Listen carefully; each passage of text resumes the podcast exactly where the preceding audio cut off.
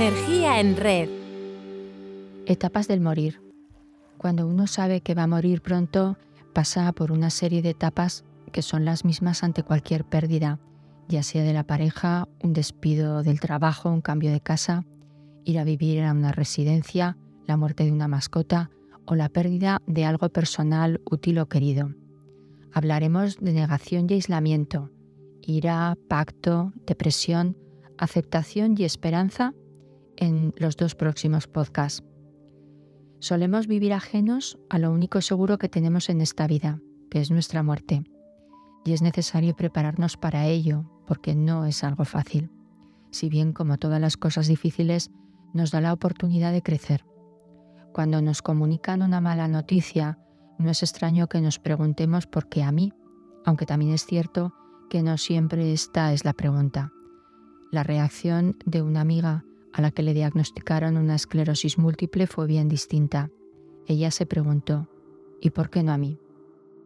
En ambos casos, lo que está claro es que la persona no está pasando por la primera de las fases que cabe esperar y que no es otra que la negación y el aislamiento.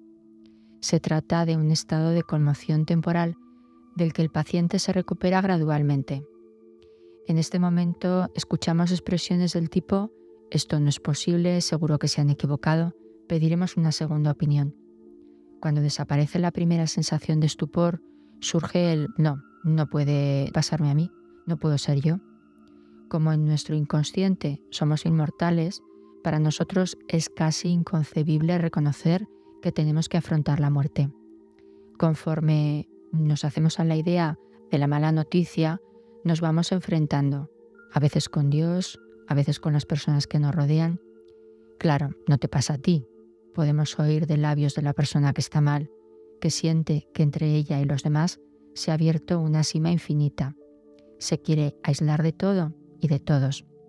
También podremos escuchar cosas como yo no he sido mala para que me pase esto. Esta frase es más típica de pacientes que han sido informados de modo prematuro o bruscamente por alguien que no los conoce bien o que lo hace rápidamente para acabar de una vez, sin tener en cuenta la disposición que esa persona tiene. El cómo se comunica una mala noticia tiene un impacto crucial en la duración de esta etapa de negación, al igual que lo tiene el tiempo con que cuenta la persona para reconocer gradualmente lo inevitable, así como si se ha preparado a lo largo de su vida para afrontar situaciones de tensión. Hoy nosotros estamos aquí para prepararnos, para pensar, para pararnos un poco. La negación parcial es habitual en casi todos los pacientes, no solo durante las primeras fases de la enfermedad, sino también más adelante. No en vano, no podemos mirar el sol todo el tiempo, no podemos enfrentarnos a la muerte todo el tiempo. Estos pacientes, nosotros mismos, podemos considerar la posibilidad de la propia muerte durante un tiempo, pero luego tenemos que desechar estos pensamientos para proseguir con la vida. Gradualmente se abandona la negación por otros mecanismos de defensa menos radicales y la negación es sustituida por una aceptación parcial, negociada. Es importante examinar de cerca nuestras reacciones cuando estemos con estas personas, seamos profesionales o formemos parte de su entorno vital. Nuestras emociones siempre se reflejarán en su comportamiento y pueden contribuir a su bienestar o le pueden hacer mucho daño. Si estamos dispuestos a mirarnos a nosotros mismos honradamente, podemos ayudarnos mutuamente, crecer y madurar. En esta nueva fase es probable entrar en una negociación con Dios, con la vida. Hacemos promesas o adquirimos compromisos cuyo cumplimiento nunca lograremos. Y con ellos entramos en una espiral de tristeza espantosa. Cabe preguntarse, ¿qué sentido tiene la esperanza en este proceso? Esperanza en que no sea cierto, en que se trate de un error. Esperanza en que la quimioterapia o las visualizaciones nos permitan estar sanos pronto. En esta tormenta emocional, la persona no se rinde, tiene subidas y bajadas, pero no ha perdido la esperanza. Es lo único que le queda. Serán sus seres queridos los que podrán ayudarle a tratar de alcanzar la etapa de la aceptación, buscando en la terrible experiencia la enseñanza que quizá no aprendemos de otra manera.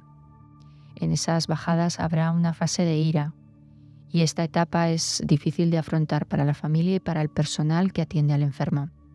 El problema es que pocas personas se ponen en el lugar del paciente y se preguntan de dónde puede venir su enojo.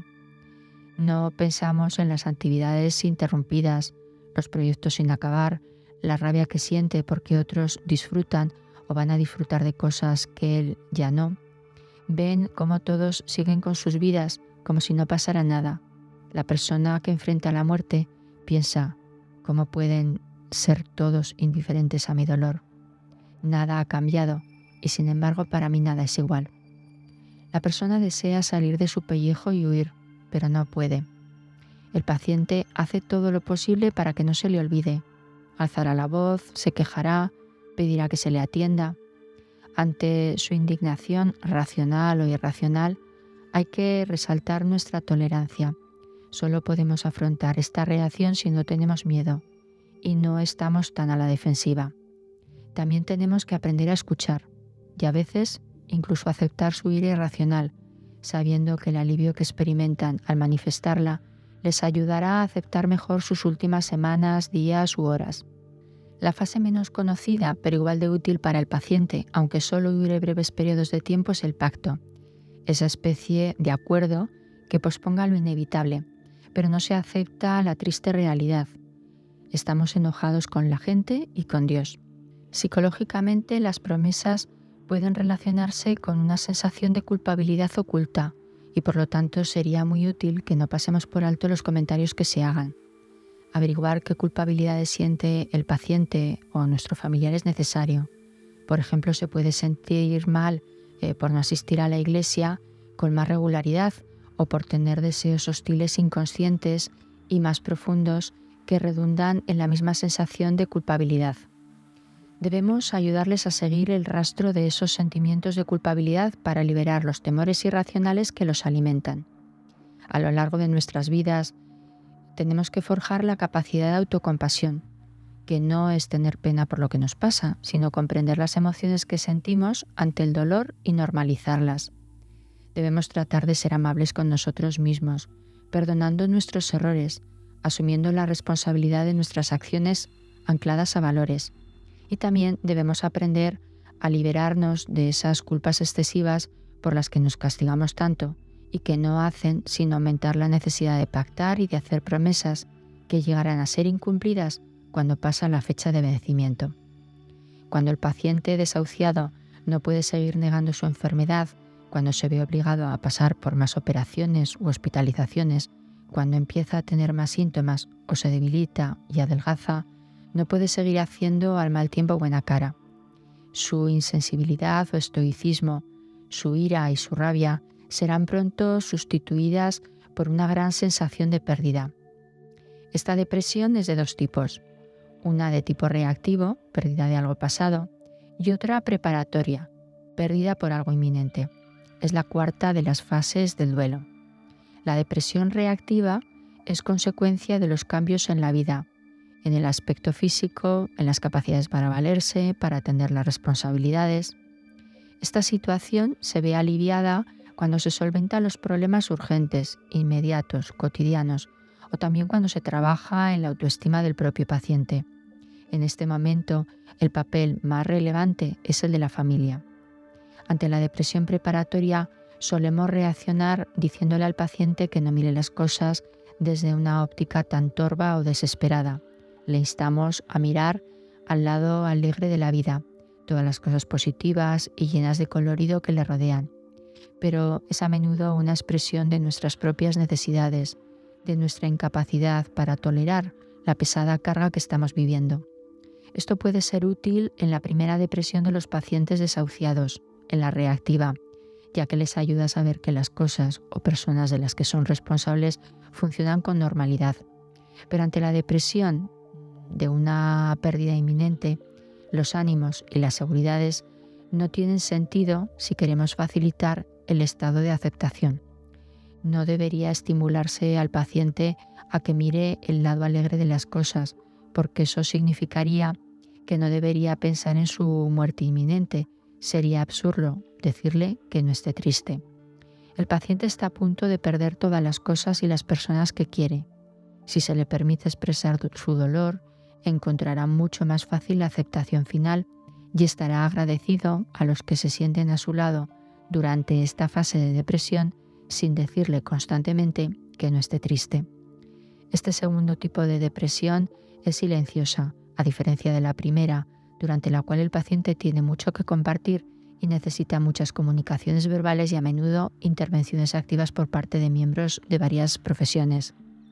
Ahora, en el dolor preparatorio, no se necesitan palabras o se necesitan muy pocas, es más el momento de expresar sentimientos mutuos y a menudo se hace mejor tocando una mano, acariciando el cabello o simplemente sentándose al lado de la cama en silencio, simplemente estando. Gracias por estar ahí y poner tu energía en red.